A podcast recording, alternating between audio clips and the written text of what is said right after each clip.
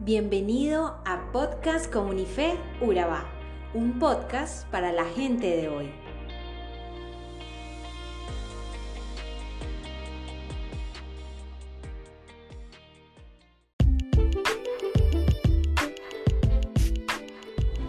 Es 25 de enero del 2022 y estamos en año de elecciones presidenciales, una elección importante, ¿no crees?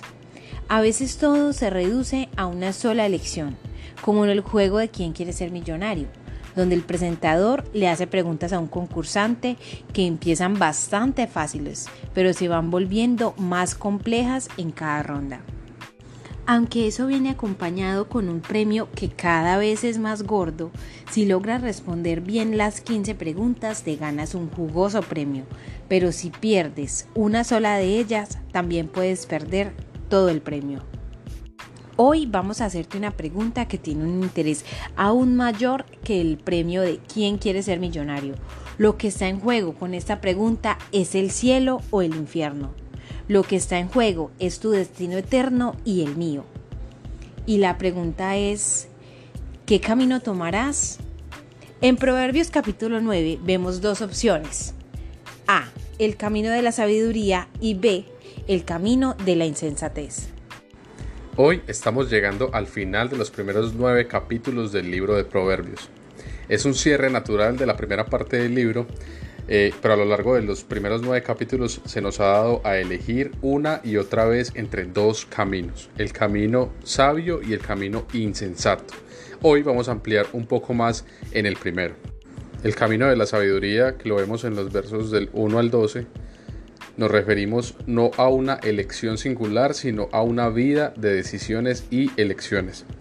Toma un segundo y pregúntate, ¿te diriges por el camino de la sabiduría según lo que hemos visto en el libro de Proverbios hasta ahora?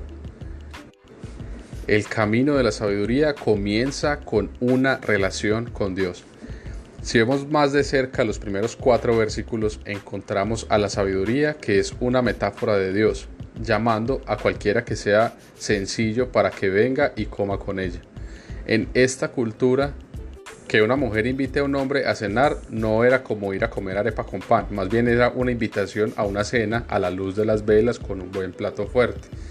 Y la carne era rara porque la carne era cara y difícil de almacenar, porque todavía no tenía refrigeración.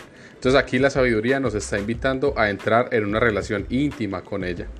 Su casa también puede construirse en el punto más alto de la ciudad.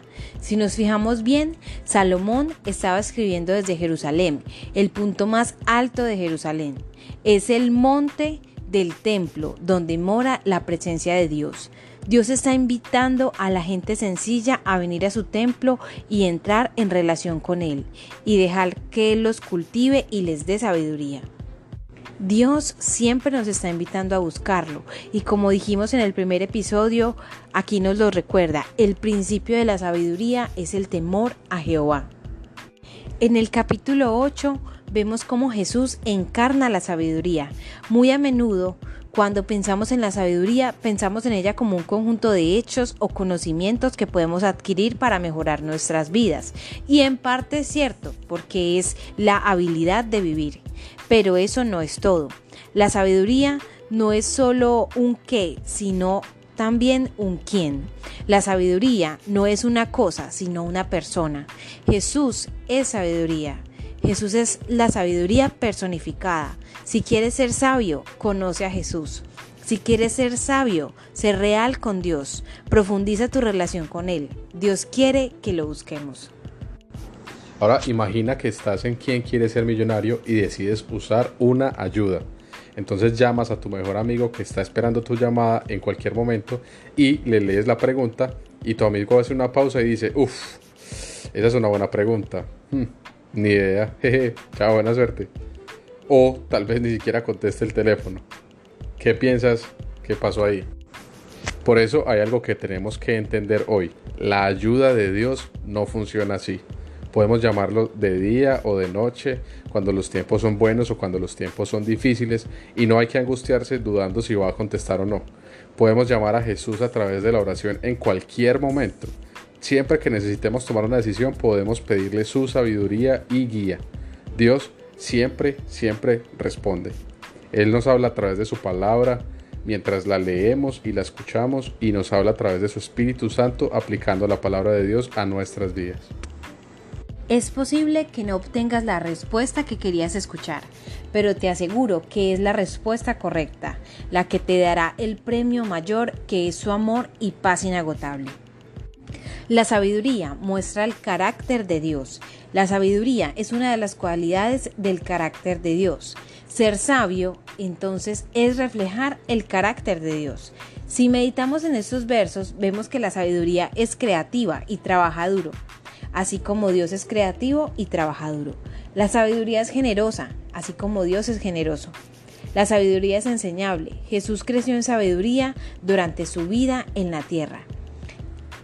A medida que nos volvemos sabios a través de una relación con Dios, nosotros también mostraremos su creatividad, su ética de trabajo, su generosidad, su sabiduría y lo mejor aún, nuestra relación con Él nos lleva a la vida eterna.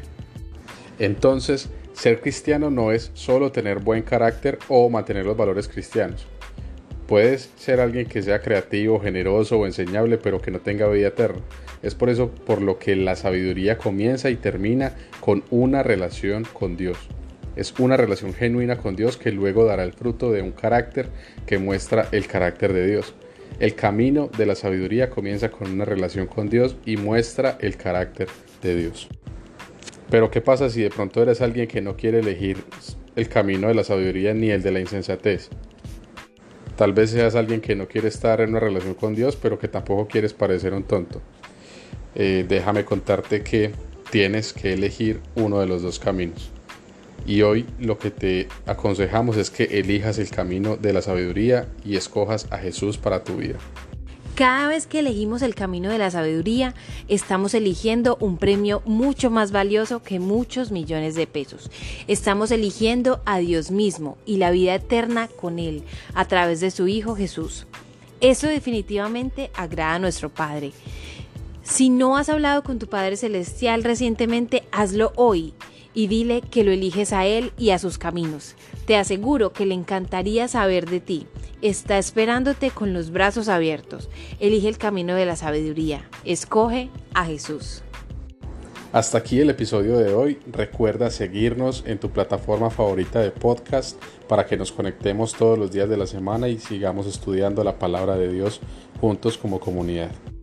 Síguenos también en redes sociales como arroba comunifeuraba para que estemos conectados en todo lo que Dios está haciendo en esta hermosa región y también puedes conocernos un poco mejor en nuestra página web www.comunifeuraba.com.